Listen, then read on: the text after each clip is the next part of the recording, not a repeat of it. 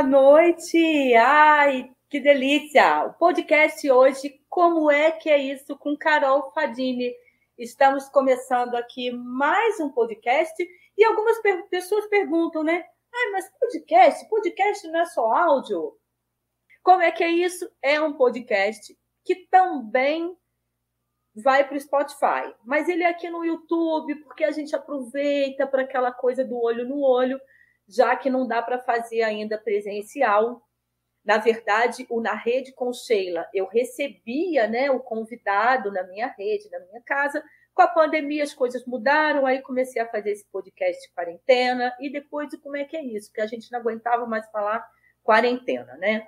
Quem não me conhece ainda, meu nome é Sheila Santiago, eu sou jornalista, produtora de conteúdo, atriz, e gosto de inventar moda, tenho lá no Instagram Mirra Arte Criativa. E aí, ó, quem é novo por aqui, se inscreve no canal. Sabe aquelas coisas de blogueirinhas assim, né? Se inscreve no canal. Ah, deixa seu like. É legal tocar o sininho, porque quando tem vídeo novo, eu você recebe notificação dizendo: Ih, Sheila vai fazer um podcast lá no canal dela, deixa eu olhar o que, que é. Né? Então, isso é bacana também. E depois você pode deixar comentários e compartilhar se você gostou do conteúdo, se achou interessante, ou mesmo que não tenha achado interessante, mas aí deixa um comentário, né? É importante para a gente esse, esse feedback, né? Esse retorno. É, já falei um pouquinho então aí de créditos no canal e tal, isso é tudo de bom. O podcast Como é que é isso começou na pandemia, na Rede Conselho eu já tinha aqui.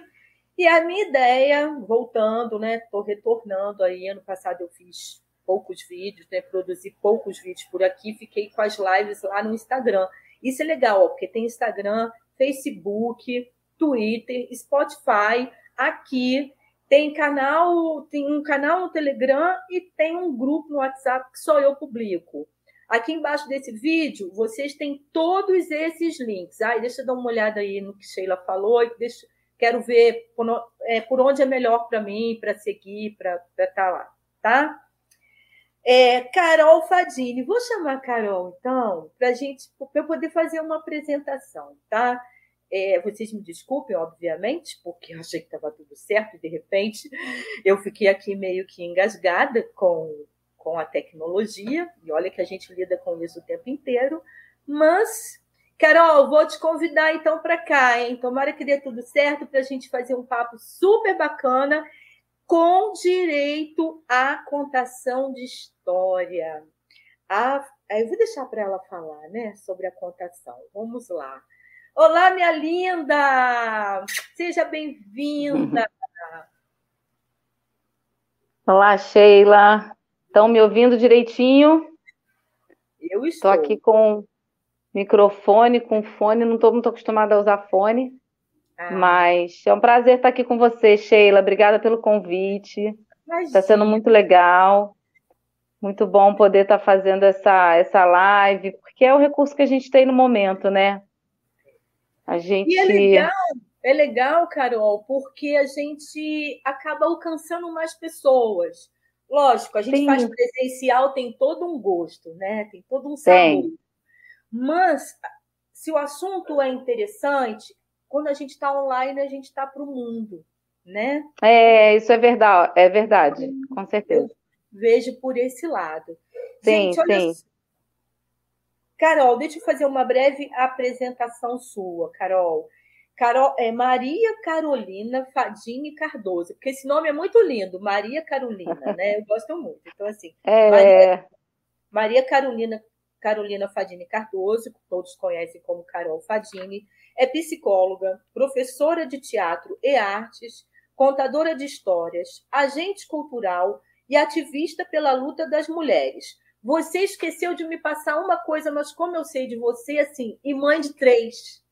Mãe e mãe de três, né? Quando eu, é... eu, quando eu estava lendo aqui, eu falei, nossa, mas ela é mãe de três. Eu até teria começado assim, antes de falar que é psicóloga, Carol Fadini é mãe de três, é psicóloga. Mãe de três, é. Porque é uma loucura, né, amiga? É. E agora eu queria que você falasse um pouquinho de você, dessa Carol. antes da gente entrar literalmente no desvelando feminino. Quem é Carol? E caramba, essa é uma pergunta difícil, hein? Você não avisou que ia fazer essa pergunta, Sheila? Eu tinha que ter é preparado. Assim... Quem não, é? Não. É uma assim... pergunta difícil, menina. Assim, como é que é isso? Como é que é isso? Carol Fadini. Quem é Carol Fadini? Pois é, Carol Fadini acho que é uma pessoa inquieta, né? Que eu, assim, a minha vida toda, né, sempre trabalhando com educação, é, trabalhando com psicologia ou trabalhando com teatro. São esses os meus três meios de, de, de pesquisa, né? A educação, a psicologia, o teatro, as artes, né? E eu acho que eu tento fazer um, uma, uma reunião disso tudo de alguma forma, né? Eu acho que agora as contações de história, que eu comecei desde 2016, na verdade, né, que eu comecei com outro projeto, que era o Feltrando Histórias, que era projeto de histórias para criança, e que eu, inclusive, escrevia também as histórias. E agora eu estou num outro momento, que eu estou pesquisando histórias, eu estou recolhendo histórias que estão aí no imaginário coletivo, né? Que ensinam, que trazem ensinamentos de sabedoria, né? para o ser mulher e para o ser humano em geral, né? E, mas eu acho que a contação de história ela junta tudo. Ela junta o meu lado ligado à educação, junta a psicologia, junta o teatro, né, as artes de uma maneira em geral, principalmente a arte da fala, né, que é a arte do teatro, que foi aquela que eu me dediquei mais. Então eu acho que a contação de história ela vem para reunir aglutinar esses, esses vários lados da Carol Fadini, digamos assim. Que ótimo. Agora, você, quando é que veio para você essa proposta assim do desvelando o feminino? Você que já é ativista, mas teve algum momento, eu acredito, que caiu a sua ficha e falei, falou, né? Hum, isso aí eu, eu sem querer, é. estou desvelando o feminino. Quando é que isso veio para você? Meio como uma missão, eu acredito, né? Eu acho que foi uma, uma busca de autoconhecimento. Eu acho que foi, foi nesse processo. Eu, como mulher, eu já estava na minha segunda gravidez, né? Tava, já tinha tido o João, o João já estava maiorzinho. Aí depois tive Maria Isabel. Eu acho que foi bem nesse momento, sabe? De Maria Isabel pequena. Eu ainda estava com um projeto. A última vez que eu fiz o Filtrando Histórias, pra você ter uma ideia, foi em 2018. A convite de uma amiga, assim, no aniversário do filho dela, eu preparei uma história para o filho dela, fiz toda uma, uma mise-en-scène, foi lindo. Foi a última vez que eu fiz o Feltrando. Maria Isabel estava neném. Depois que ela foi crescendo, eu fui passando por determinados desafios na minha vida como mulher, que eu comecei a me indagar que, que, é essa coisa de ser mulher, entendeu? Que, que, que loucura é essa, né? Quantos papéis a gente tem que ter, quantos lugares a gente tem que ocupar, né? E como é difícil é, é, encarnar esse ser mulher mesmo, né? Eu acho que tem, tem os desafios, né? Cada uma de nós vai ter o seu, mas tem os seus desafios, né? E aí eu comecei a ter essa curiosidade e vendo outras amigas também começando a fazer esses movimentos, de busca pelo feminino. Eu já, eu já fazia um trabalho de sagrado feminino com um grupo aqui em Friburgo, já estudava um pouco, já lia algumas coisas, sempre tive interesse né, pela, pelas histórias do feminino, sempre me chamaram a atenção. Mas isso começou a ficar muito latente. Acho que por uma necessidade de autoconhecimento meu. E aí, eu me lembro que até uma vez, lembra que eu participei, Sheila, de um na rede com Sheila com Cristina Moraes, Maria Cristina Sim, Moraes, com o Balzinho? história. Contando Lembra? História, lembro, claro. Tem Naquele... aqui. Sheila, tem aqui. Naquele dia, eu falei para você, Sheila, eu estou começando a gestar um projeto de contação de histórias sobre o feminino. Quem Sim. sabe um dia a gente não faz alguma coisa junto? Aí você é, quem sabe? E ficou assim no ar. Então é muito legal que agora a gente está cumprindo esse desejo lá, que também. E eu já estava gestando ali, a coisa ainda não estava estava tava na gestação. Você né? E aos poucos foi. Você estava grávida da Maria não. Isabel? Já tinha Maria Isabel? Já, já tinha Maria Isabel. Não sei se eu estava grávida da Mariana, eu acho que ainda não. Acho que eu estava só com Maria Isabel. É, não lembro, só a gente olhando a data, assim, de cabeça não lembro. É, eu acho que eu estava só com Maria Isabel. E aí, tá, então você começou a gestar esse projeto. E aí, como é Isso. é para você o Desvelando? Qual é a proposta desse projeto seu? Então, o Desvelando. Eu sei que ele está esse... ele tá sendo construído, então, assim, não precisa. Sim. Né? Como ele está sendo construído, é uma coisa que ainda precisa lapidar. É, eu, eu te acompanho um pouco, eu estou vendo que você assim está mega. É, envolvida com pesquisas, lendo muito, não é isso? É, justamente, ele vem justamente nesse movimento de, de estudo, porque eu comecei a fazer vários grupos de estudo também. É, tem, não sei se você conhece o livro Mulheres que Correm com Lobos. Sim. É um livro que ele é bem marcante. É. Ele, eu livro... tenho ele aqui em PDF, ele fica aqui, ó, no meu notebook, não sai daqui. Pois é. Nessa busca pelo feminino, eu me deparei logo com esse livro, que eu já tinha tido contato com ele, eu vou dizer, há 20 anos atrás, quando eu era menina, na faculdade, eu tinha uns 20 anos, foi a primeira vez que eu me deparei com esse livro, com a história da vassaliça. E aí, depois eu me perdi dele, eu cheguei até ele em casa, ficou ali parado na estante, e eu abri um pouco, mas ele não, não me capturava. E agora, nesse momento, desde 2018, eu posso dizer que o Desvelando, ele está começando a ser gest... ele começou a ser gestado em 2018, né? Em 2019 foi quando eu entrei para o movimento é, das mulheres, né, aqui de Friburgo, que a gente começou a fazer uma coletiva feminista e tal. E aí eu comecei a fazer outros estudos paralelos também, mas que tinham a ver com o feminino, mas no caso o feminino de uma maneira mais histórica, né? É, o Mulheres que Correm com Lobos chegou para mim é, mais ou menos, não sei se foi, foi um pouco antes da pandemia. Foi um pouco antes da pandemia. Eu já estava com alguns estudos sobre o feminino, mais Mulheres que Correm com Lobos em si. Chegou em 2019 ou 2020, não estou me lembrando bem. Acho que foi 2019, porque a pandemia começou. Gente, começou eu estou perdida. Em março de 2020. A pandemia foi março? É, eu acho que foi então em 2019, eu não estou lembrando bem. E aí eu comecei a ler o livro e comecei a fazer grupos de estudo sobre o livro. E aí aquilo foi vindo, né? Muita coisa. A gente vai trabalhando é, os arquétipos que as histórias vão apresentando, né?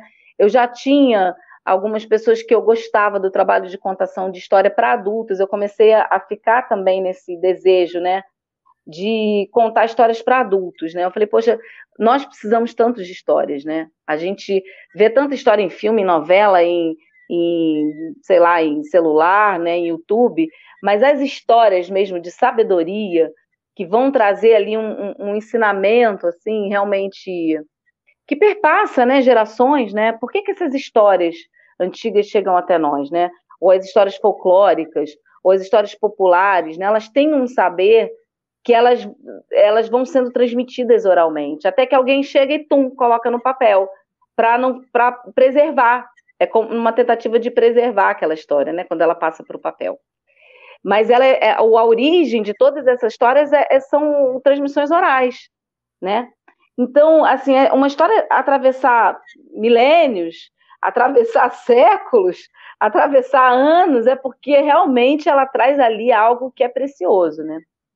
Sim, mas também algumas coisas que aí eu estou generalizando em termos de histórias, algumas coisas que a gente precisa botar dentro de um contexto, às vezes não tão machista, tem de todo tipo de história. A gente está falando, lógico, do Sim, sim, é que eu estou falando de histórias que elas são arquetípicas, sabe? É diferente. É. É porque tem histórias que são histórias, histórias do, do mundo, né? é, fatos de jornal. Você vai contar uma história como um fato de jornal, uma coisa que realmente aconteceu. Essas histórias, que são as histórias que eu estou buscando, são histórias que elas, elas em si não é só a, figura da mulher, a figura do homem, é como se aquelas todas figuras ali, na verdade, se encaixassem num, numa psique só, numa mesma pessoa. É isso que a Clarissa fala no livro dela, que é muito interessante. Quando ela vai fazer a leitura arquetípica das histórias, vai se aprofundar em cada história, ela vai vendo que aqueles personagens, na verdade, são as partes de uma mesma pessoa, é, ou de uma mesma saga, ou de uma, de uma mesma jornada. né? Ou vão ser as várias faces de, da jornada de um herói, né? Enfim, aí você é, é, se debruçando sobre cada conto, mas assim, de uma maneira geral, aquilo tudo está dentro da gente, são tesouros da humanidade, que fala sobre processos humanos atemporais.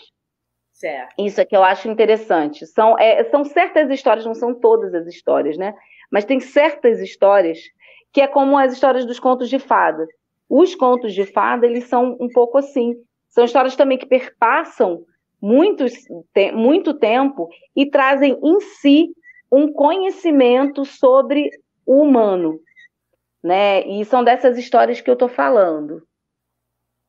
E você, assim, ficou claro para você que através das histórias, porque como você também é, mexe com outras, com outras formas de expressão, ficou claro para você que tinha que ser com histórias e você contando para adultos. Isso ficou bem claro, assim. Sim, Isso sim. Já é uma coisa definida do projeto. A sua proposta é levar sim. essas histórias para grupos ou para. O que, que você pensa, assim? Essa Eu acho que assim, as histórias elas são assim o ponto de partida. Mas a partir dessas histórias a gente pode, eu posso fazer uma cotação de história, eu posso dar uma palestra, eu posso fazer uma vivência sobre aquela história. Eu, por exemplo, fiz isso meu, na primeira vez que eu me deparei com uma das histórias, né, que estão no, no livro da Clarissa, que foi nessa coisa que eu te falei há 20 anos atrás, né, num curso que eu fiz há 20 anos atrás, quando eu estava no início da faculdade de teatro, a gente ficou meses trabalhando a mesma história. Né? Então, assim, eu posso fazer um trabalho de vivência com mulheres, com homens também, que agora eu acho que a gente tem que incluir os homens também, porque eu acho que a transformação, a revolução feminista é para todos, já Sim. dizia Bell Hooks, né? Então, acho que os homens também têm que fazer parte dessa revolução, né? Essa libertação do patriarcado, essa libertação dessas, dessas formas de violência e opressão que a gente vive. É para todos, é para crianças, é para adultos, é para homens e mulheres, né? Muito bom você falar isso, Carol, porque em vários momentos, e assim, não muito distante, não, falarem assim, não, esse movimento aqui é para a gente falar do feminino, e aqui em Friburgo, inclusive, aconteceu isso, e você sabe, de falar, não, homem não pode participar dessa ação, né? Tem determinados é. assuntos, ó, calma, tem determinados assuntos que, assim, é, tem esse cuidado para o homem não estar presente para poder a mulher ficar mais à vontade, porque nem todas Isso. as mulheres são como nós, né? Que falamos, que nos colocamos. Eu entendo, óbvio, isso aí a gente é, é indiscutível.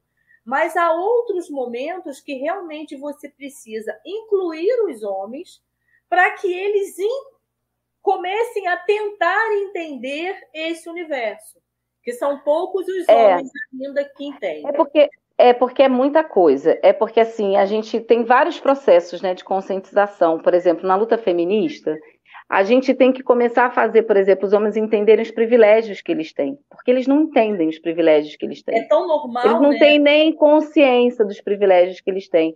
E eles não têm nem consciência das formas de violência que eles operam. É quando eles estão é, usufruindo desses privilégios.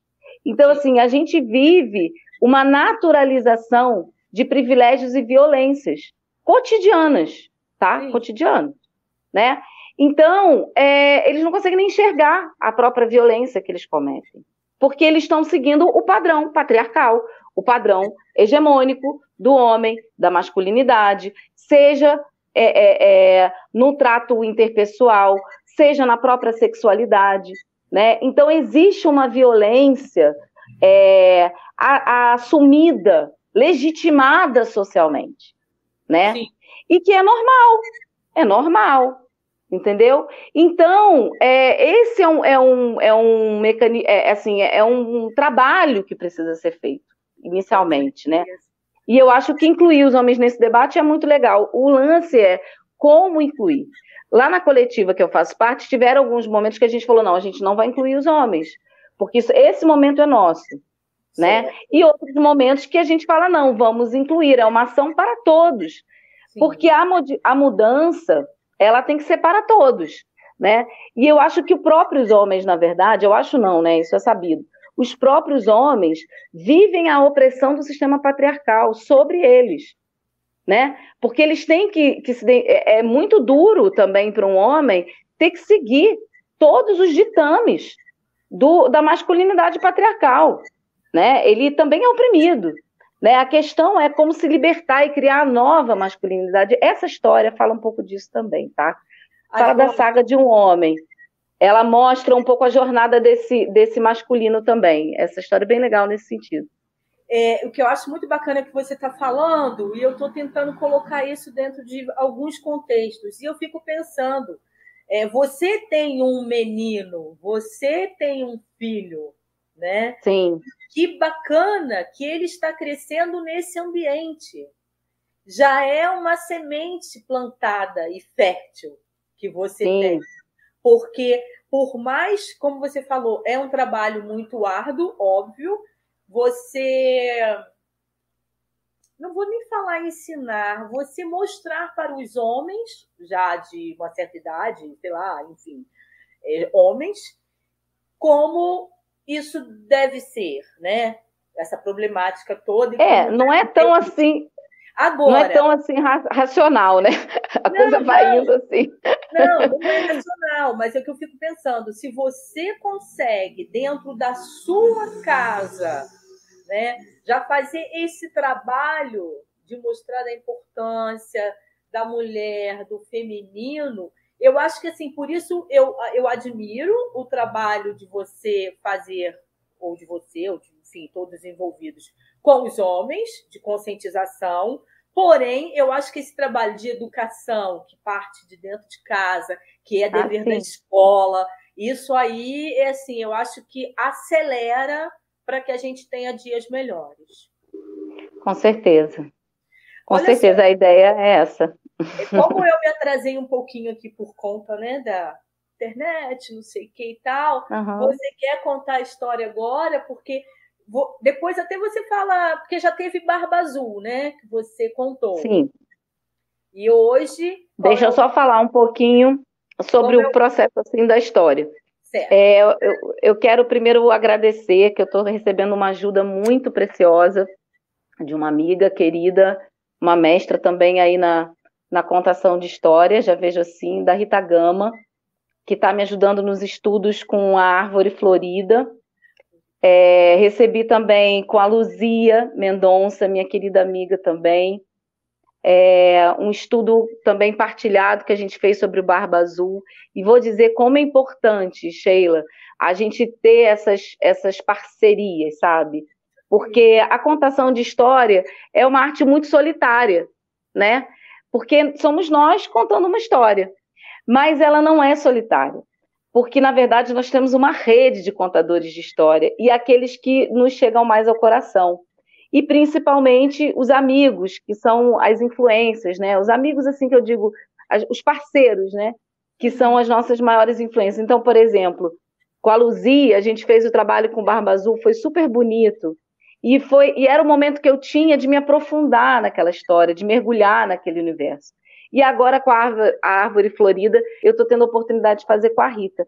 E tem uma coisa ainda, um detalhe. Eu ouvi essa história pela primeira vez da Rita. Ela contou. E a aquilo Rita... me tocou profundamente. É a Rita e aí, então. chat? Ah, é deve Rita... ser, a Rita Gama. Rita Silva. Isso. Ah, que bacana. É... Eu ouvi essa história num projeto que a Rita tem, a Rita e a Luzia, tem um projeto chamado Espiral da Palavra, um trabalho muito lindo de estudo sobre oralidade, sobre contação de histórias, enfim, é um grupo muito rico, muito heterogêneo, muito diverso, Bacana. e que a gente faz ah, estudos quinzenais. Que Na pandemia se tornou online.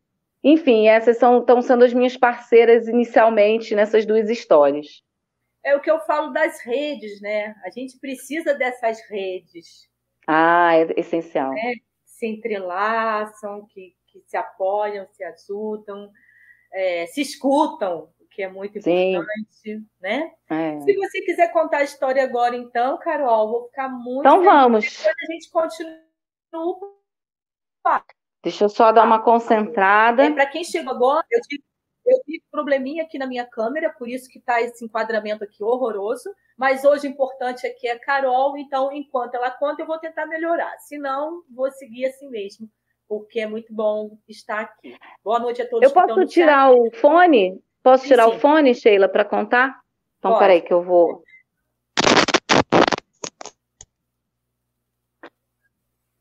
Vou, de... vou deixar só você aí na telinha, tá bom? Fica à vontade. Direitinho? Tá. O Deixa eu ajeitar aqui no estúdio, gente. o eu fiz todo fica bem mais baixo, mas se você se sente à vontade sem, fica sem. É, porque vai me atrapalhar. Se não, se der para vocês me ouvirem, eu prefiro. Eu escuto bem. Eu sei o pessoal aí que está assistindo. Pode colocar então, tá aí bom. no chat. Tá bom?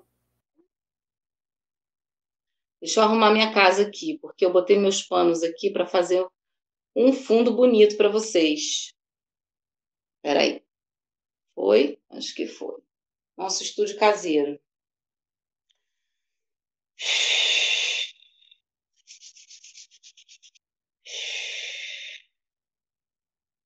Olha a água do céu. Olha a água lá céu, vem dos olhos de ação, cai no ventre da manhã, lava o leito de mamãe, Oxum. Ora, iê, minha mãe. Ora, iê, mamãe, Oxum.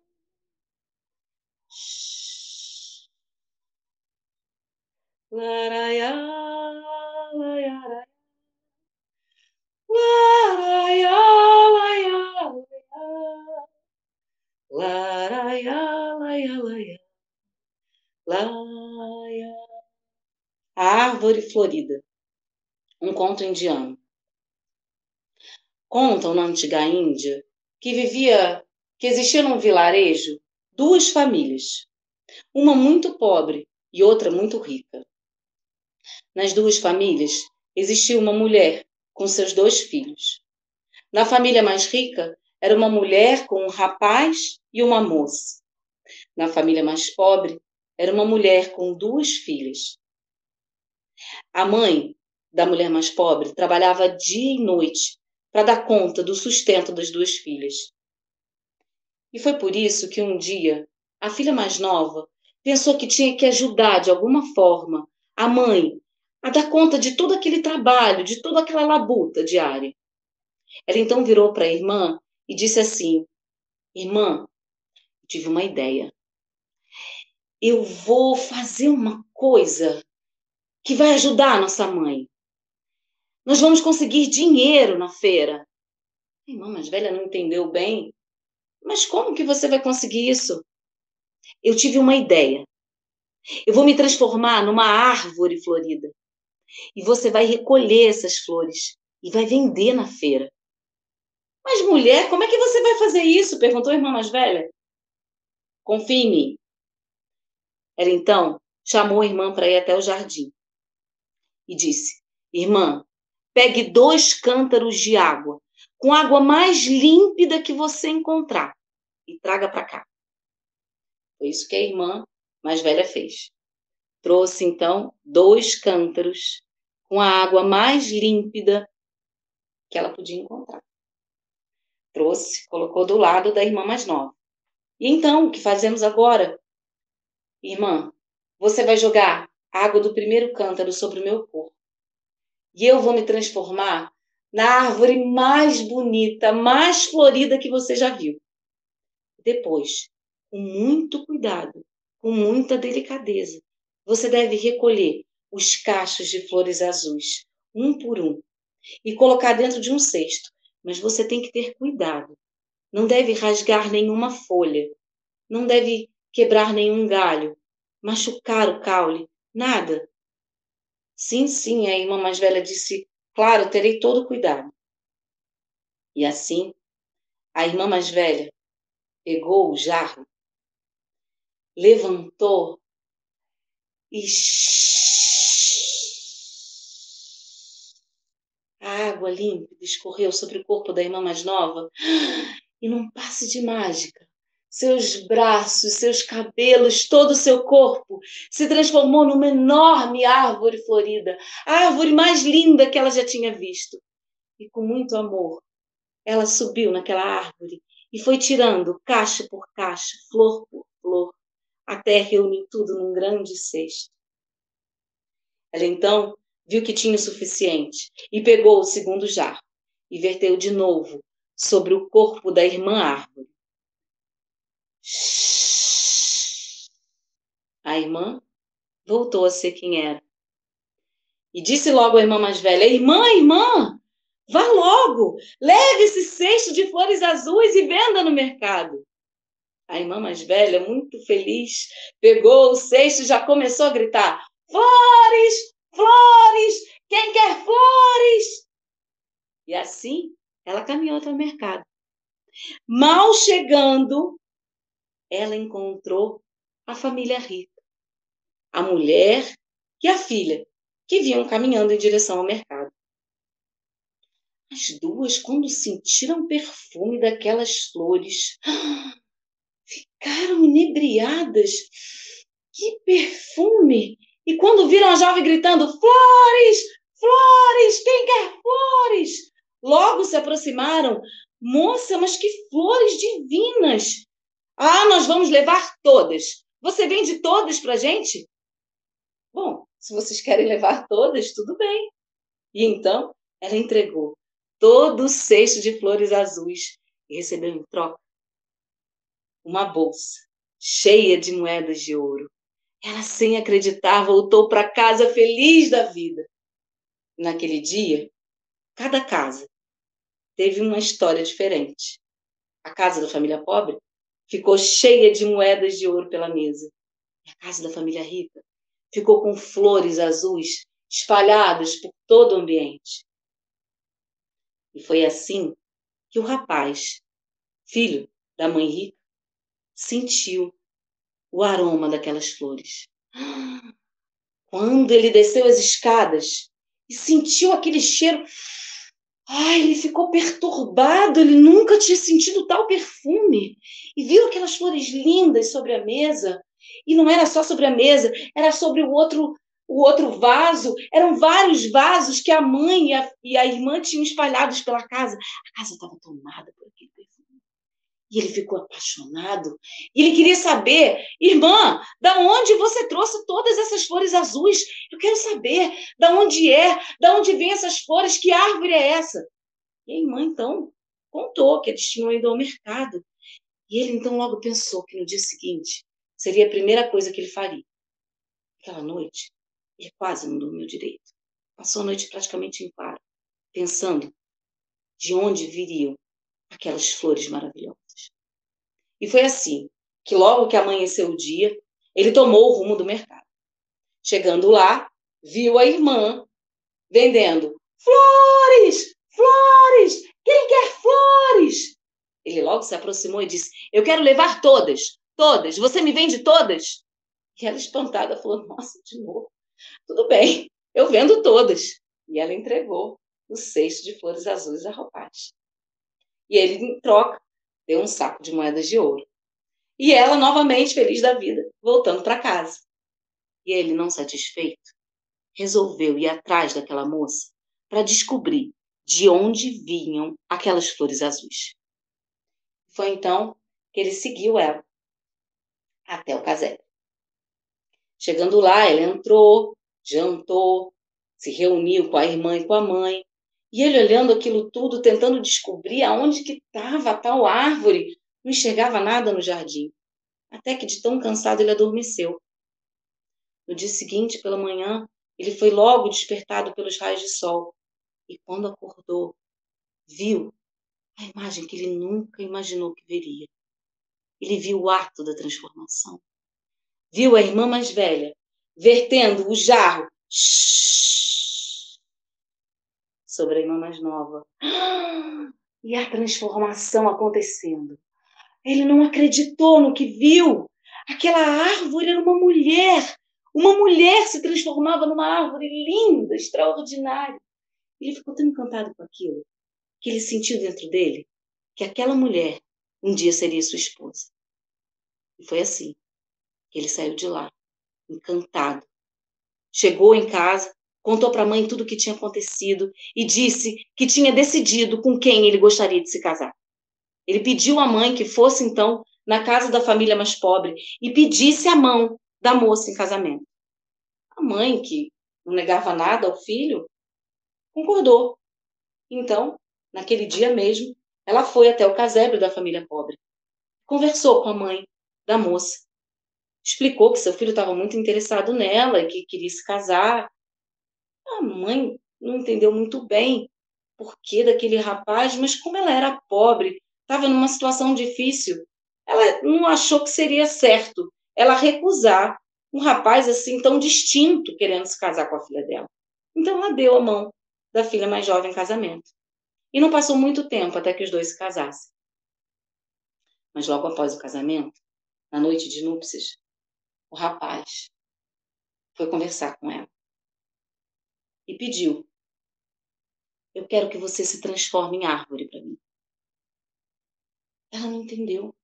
Levou um susto porque ela não sabia que ele sabia do segredo dela. E foi então que ele disse: Eu sei do seu segredo. Eu quero que você se transforme em árvore para mim.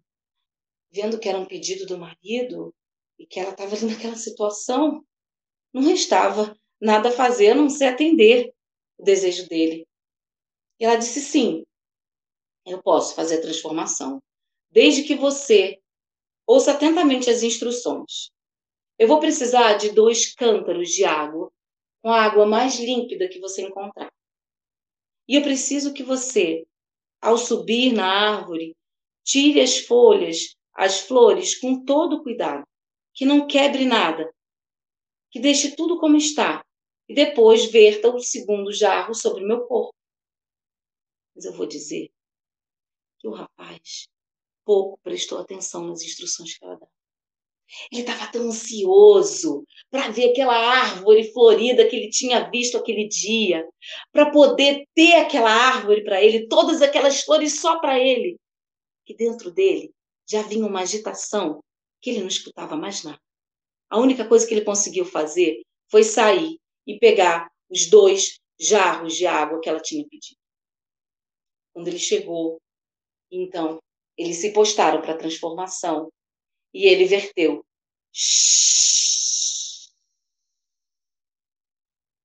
O jarro de água sobre ela.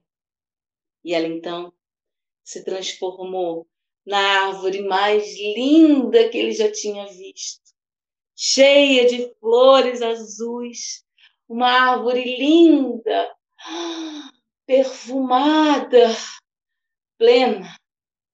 E foi então que ele subiu em cima daquela mas com tanta pressa, com tanta voracidade. Ele queria todas aquelas flores para ele. Ele foi pegando flor por flor, e foi pegando, e foi esfregando no rosto, e foi passando no corpo dele, e foi se lambuzando com aquelas flores, aquele cheiro, e ele ficava, ficava, ficava. Ele não prestou atenção em nada. Depois que ele já estava saciado, ele desceu da árvore sem perceber que a árvore estava toda quebrada. Então, pegou o jarro, segundo jarro de água, e verteu sobre o corpo da mulher árvore. E foi então que ele se assustou com o que viu. A mulher já não tinha mais mãos nem pés. Estava caída num canto e tinha perdido o dom da fala. Então, assustado com o que tinha feito, saiu, correndo, desesperado, fugindo dele mesmo. Andou, andou, andou, andou, andou por terras e terras e terras e terras.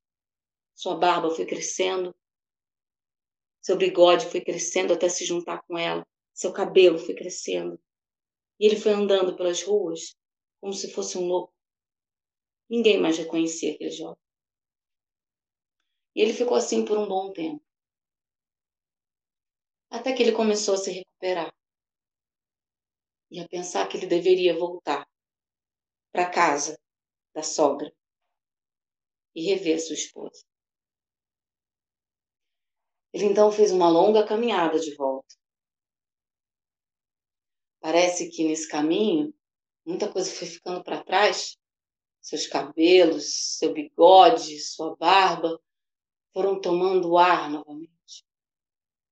Então, ele chegou na casa da sogra e viu lá a irmã mais velha estendendo um sare de algodão no varal. De longe, ele sentiu que deveria se aproximar com muito cuidado. Então chegou pé ante pé, com muita humildade, e falou com ela: Irmã, eu errei. Ela olhou para ele, sem reconhecer bem. Irmã, eu errei. E foi então que ela viu quem era, que era o marido da irmã mais nova. Eles então conversaram e ele contou para ela tudo o que tinha acontecido, desde o dia que ele tinha comprado as flores no mercado com ela, seguido ela e visto a transformação no dia seguinte, até a noite de núpcias, onde ele tinha cometido o ato de quebrar todas as flores e folhas e galhos. Ele, muito arrependido, perguntou para ela e disse: Será que tem alguma coisa que eu possa fazer para reparar o meu erro? E ela percebeu que ele tinha as mãos trêmulas, o suor que escorria do rosto, e viu que era verdade o que ele dizia. Foi então que ela disse: Eu não sei. Só nos resta tentar. Foi então que ela levou ele até a irmã mais nova. Ela estava sentada no fundo do quarto dele, na casa da família rica, quieta. Os dois então se aproximaram, levando dois jarros. A irmã mais velha, dessa vez, explicou para ele tudo o que ele teria que fazer. E ele ouviu cada palavra com todo cuidado. Ele prestou atenção maior que ele podia. E então ele verteu o primeiro jarro sobre o corpo da esposa mutilada. E a transformação se deu. E ela virou a mesma árvore que ele tinha deixado há tempos atrás, toda quebrada. Ele olhou para aquela árvore sentiu um pesar no coração, mas a irmã mais velha disse: Olha, você deve colar cada folha, cada flor, cada galho quebrado. Tente reconstituir cada coisa que foi quebrada. E faça isso com paciência, sem pressa. E foi assim que ele fez. Ele subiu na árvore e, com todo cuidado, pegou folha por folha, flor por flor, galho por galho, e foi juntando, refazendo todas aquelas ligações. Ele levou muito tempo. Mas quando ele achou que tinha terminado o trabalho dele, ele pegou então o segundo jarro e verteu sobre o corpo da mulherada. E foi então que o milagre aconteceu. Ela voltou a ser a mulher que era, a esposa que ele tinha deixado. Ela voltou a ter mãos, ela voltou a ter pés e ela voltou a ter o dom da fala. Foi então que ele, maravilhado, abraçou ela e se ajoelhou, agradecendo aos céus tudo que tinha acontecido. E por fim, beijou seus olhos. A irmã mais velha assistindo aquilo tudo ficou encantada e abraçou a irmã, e as duas ficaram longamente num abraço mútuo. Olha a água do céu, olha a água lá do céu, cai dos olhos de anção cai no ventre da manhã, lava o leito de mamãe. Oxum.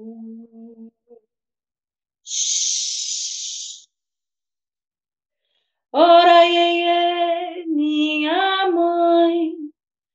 Ora, iê, mamãe, Oxum.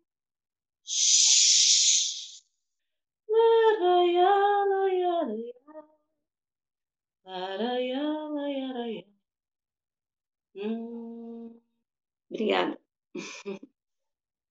Que lindo, Carol!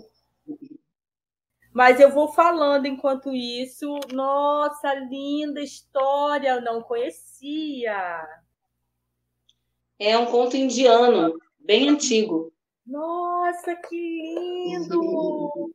Maravilhoso. Nossa, eu fiquei emocionada. Muito lindo. Poxa. Nossa. Sabia que você ia gostar. Não falei para você? Falou, eu falei essa história, você vai gostar. Mais do que do Barba Azul. Eu estava curiosíssima. Que delícia. Ó, é, tem alguém aqui, minha gente vem ouvir, dizendo muito boa história. E a contação divina, inspirada, brava, linda narração, a Tatiane falando. Ai, que coisa mais gostosa! Depois você pode acompanhar os comentários.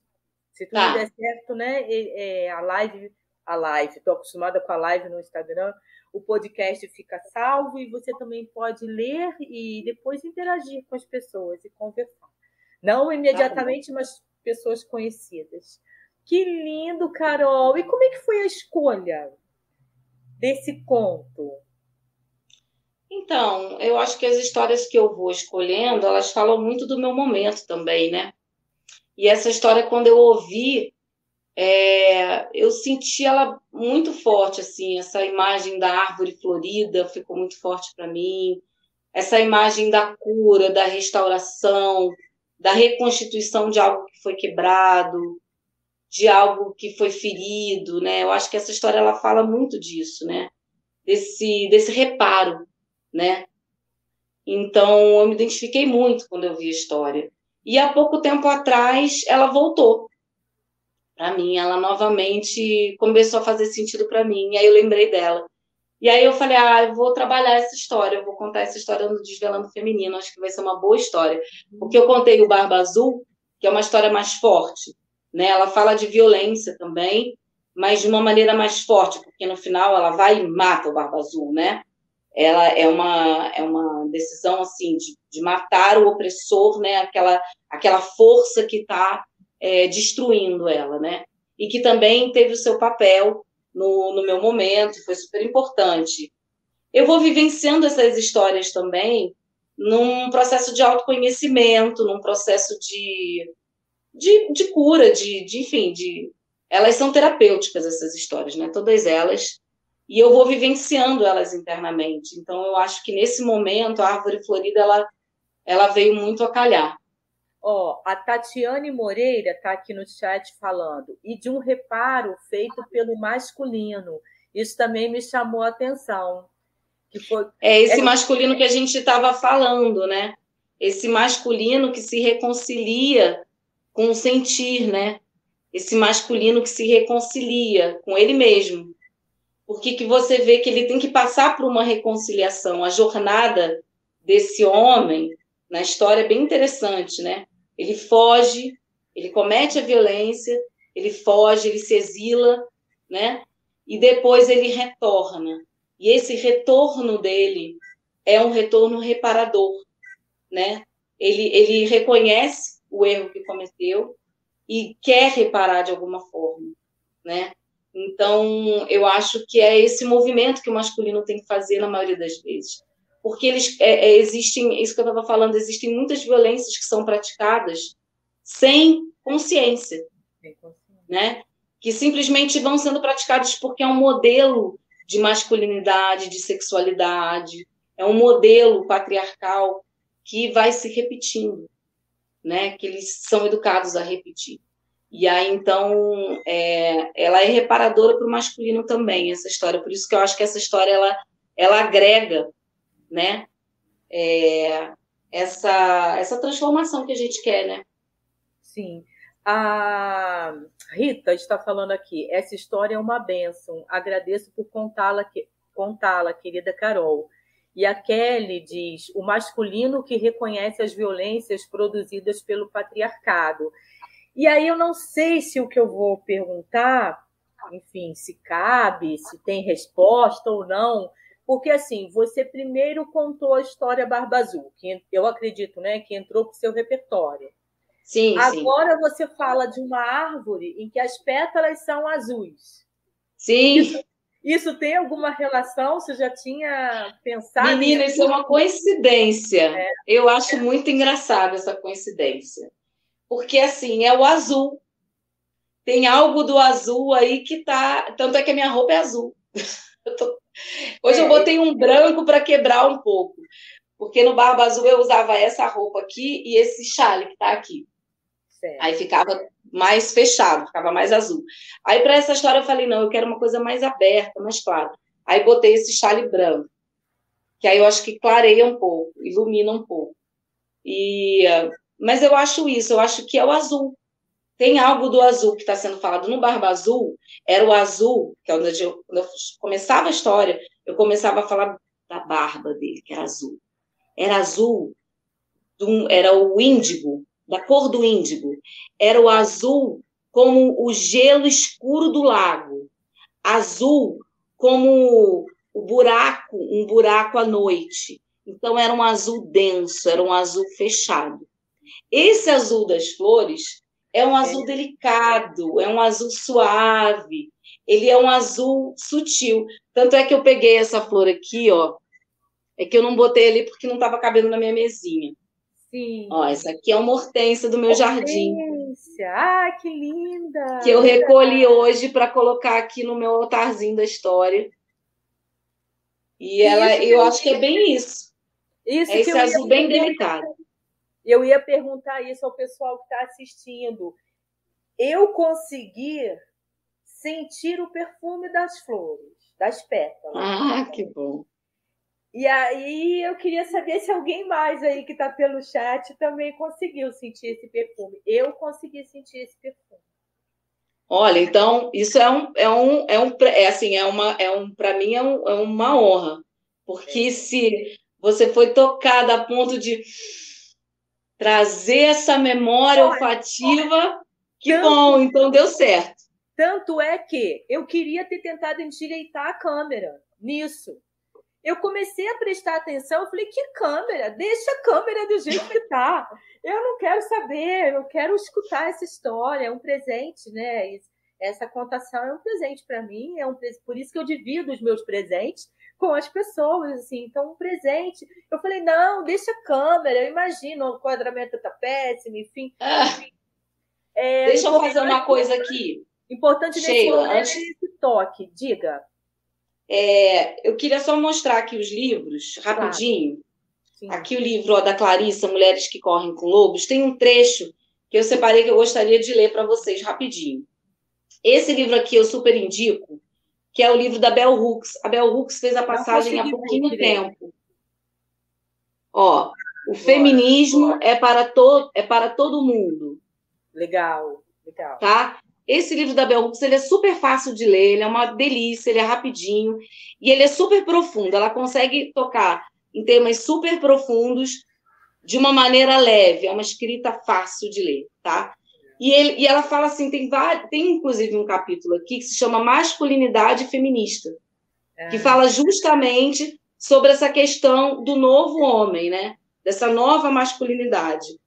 E Agora... fala, faz um, faz até uma crítica do movimento feminista, falando que muitas vezes os homens foram excluídos do movimento e coloca isso como uma tarefa para o novo feminismo contemporâneo, né?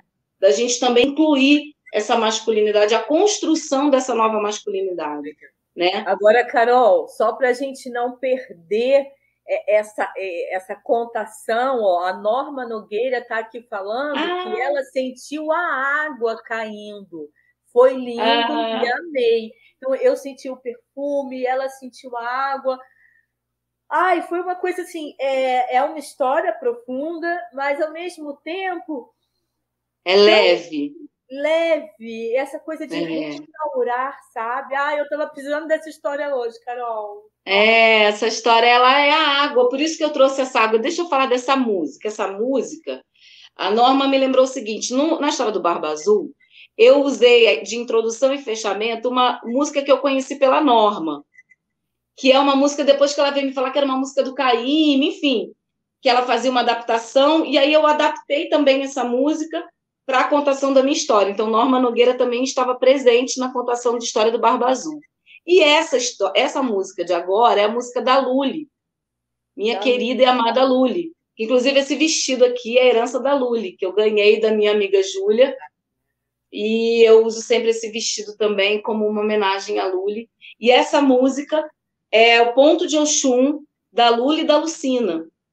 E que fala dessa força da água, né? A, a Oxum é, é esse arquétipo da mulher, da deusa Oxum, né? Da orixá Oxum, que lava, né? Então é essa água doce que ah, vem para lavar, que vem para curar. Então essa essa música fala disso também. Carol, o que, que eu disse para você que passa muito rápido? Tem uma hora que estamos aqui. Viu só? Viu só? Eu sabia, passa muito rápido. Vamos fazer o seguinte: leia então e a gente marca uma outra live qualquer hora dessa. Outra live, tá bom. outro podcast. Live é lá no Instagram. É, porque para mim é live, menina. Agora não, tudo é live. Não, é um podcast. o Não sei a diferença disso, Sheila. É, não, porque a live, ela é uma coisa lá do Instagram que criaram. Então, assim, a patente é deles. Ah, tá. a patente é deles. Entendi, Aqui o podcast, entendi. porque também, né? Um dia, não vou prometer quando, esse áudio vai lá para o Spotify, né? Para esse canal hum. que eu hum. tenho lá. Ih, travou. Será que acabou? Ih, rapaz, travou. Acho que acabou. Ah. Sumimos e voltamos. Ah, que bom. Então, deixa eu só falar mais uma coisinha antes de acabar.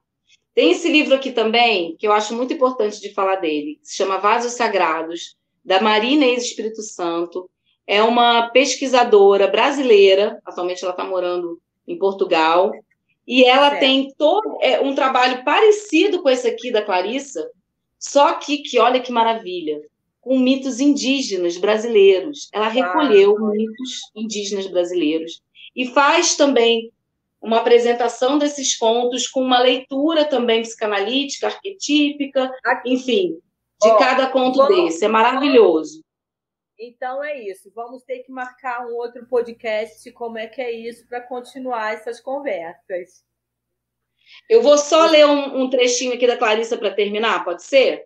Pode, pode sim. É que eu fiquei As com histórias. receio de cair alguma coisa. Não. Tá, eu, eu vou só terminar. Ok. É um trecho do livro, da introdução do Mulheres que Correm com Lobos, que fala muito da importância das histórias, né? Então é assim: as histórias são bálsamos medicinais.